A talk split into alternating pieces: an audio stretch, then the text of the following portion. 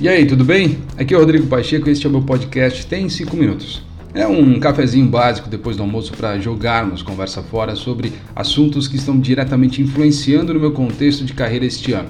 Assuntos como cultura organizacional, educação, gestão da mudança, clima, entre outros assuntos. Sabe quando você está andando pela empresa e alguém te para para trocar uma ideia? Então, essa é a minha intenção por aqui. Mas e aí, como é que tá a tua agenda, cara? Tem 5 minutos?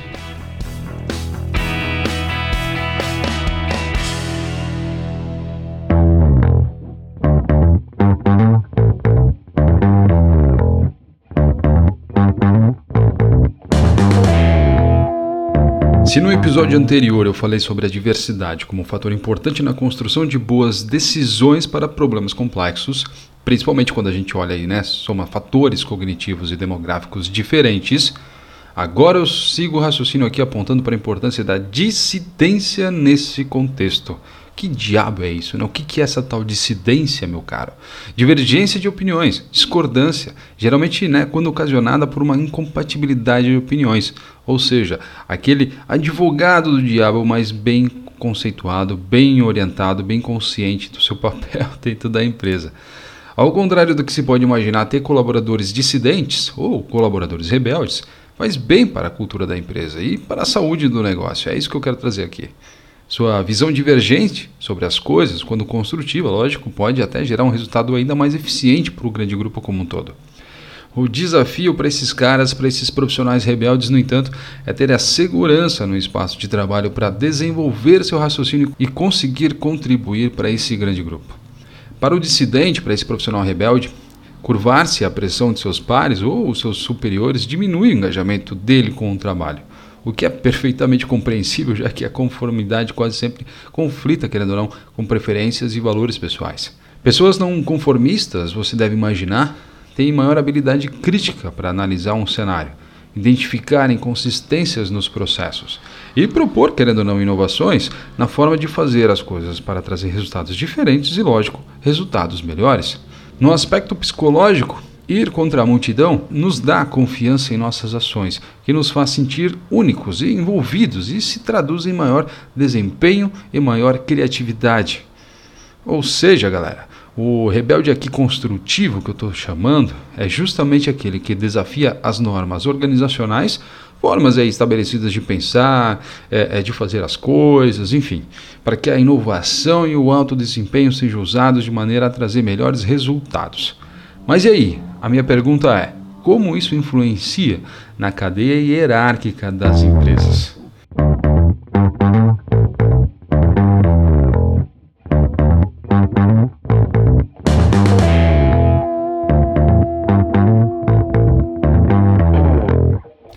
A lógica da dominação é uma realidade aí bem comum, certo? Muitas vezes até nem percebemos isso. Um dos exemplos que eu trago para cá são as reuniões que temos na empresa. A lógica delas é notória. Muitos cérebros são mais eficazes do que um, desde que sejam diversificados. E quando essa conta não fecha, a ineficiência da reunião tende a se tornar um padrão, mesmo até que a gente não perceba. De acordo com uma pesquisa realizada pela professora da Kellogg School of Management, Leila Thompson, essa dominação foi muito bem identificada. E aí eu trago aqui algumas das conclusões que ela trouxe na pesquisa, olha só. Quando uma ou duas pessoas dominam a reunião, elas tendem a suprir as ideias dos outros membros da equipe, particularmente aqueles mais introvertidos.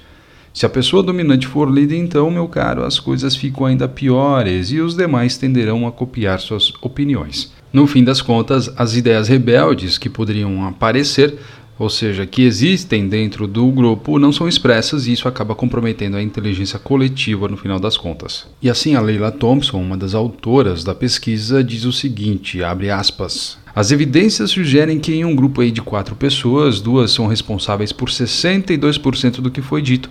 Em um grupo de seis pessoas, três são responsáveis por 70% das falas. Fica pior à medida que o tamanho do grupo aumenta, fecha aspas.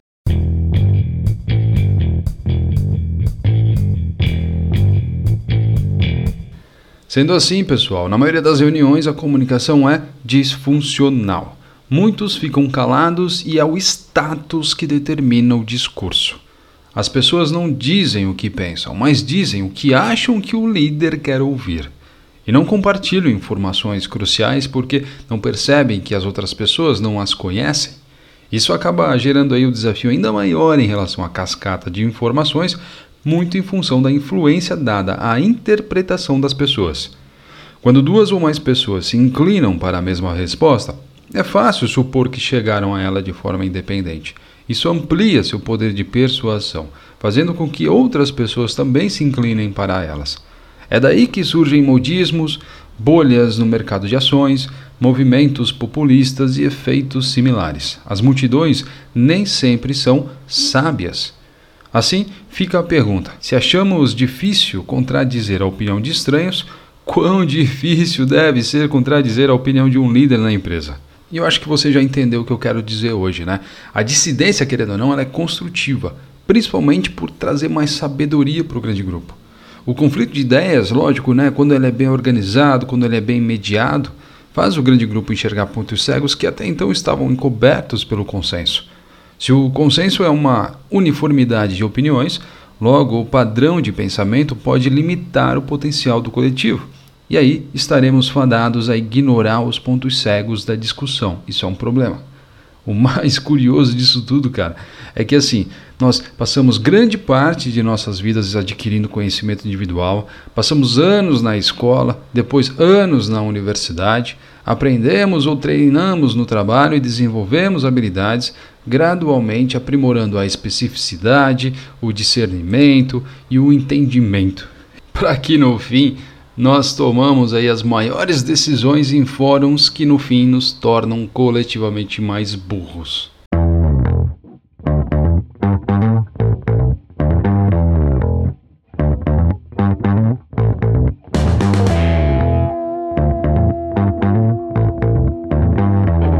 E aí, fechando o meu episódio de hoje, para cenários como esses que eu estou dizendo, a facilitação de diálogo em grupo, por exemplo, cai como uma luva. A construção de um ambiente seguro de fala parte não só da condução da reunião, assim como da identificação das diferentes tipos de ações que poderão alavancar o potencial de cada participante. Uma sugestão simples aqui é dividir o grande grupo em pequenos grupos, sei lá, de até três, para dar um tempo para uma discussão entre eles a partir de diferentes papéis e depois misturar todos novamente para outros integrantes poderem participar. Este modo meio Word Café ou Open Space por exemplo, poderá dar aí mais oxigênio para as ideias e, naturalmente, espaço de fala para quem tem mais dificuldade para falar em um grande grupo. Um outro ponto que eu trago aqui é a criação de ideias por meio da escrita. Tão rico quanto falar é poder pedir para o grupo sugestões de ideias escrevendo em pequenos papéis que deverão ser lidos no momento seguinte. Todos poderão pontuar suas opiniões e serão convidados a falar. Essa técnica permite a descentralização da fala e a distribuição das ideias, permitindo que todos possam se conectar uns aos outros. Além disso, identifique alguns papéis que você poderá pré-determinar para o seu encontro. Exemplo: você pode, sei lá, identificar o seu rebelde, entre aspas, e já alinhar com ele que o seu papel será de provocar o grande grupo trazendo perguntas reflexivas sobre o contexto trabalhado.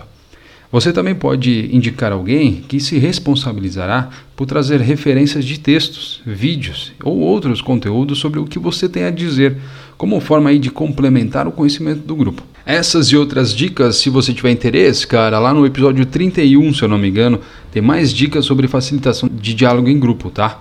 Quando você terminar por aqui, cola lá para ouvir, sem problema.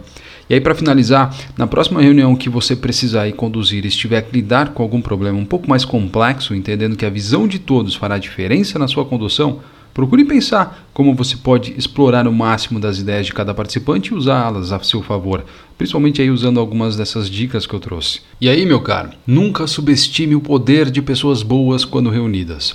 Elas serão incrivelmente inteligentes enquanto indivíduos mas coletivamente limitadas se não estimuladas corretamente. Um abraço e até a próxima.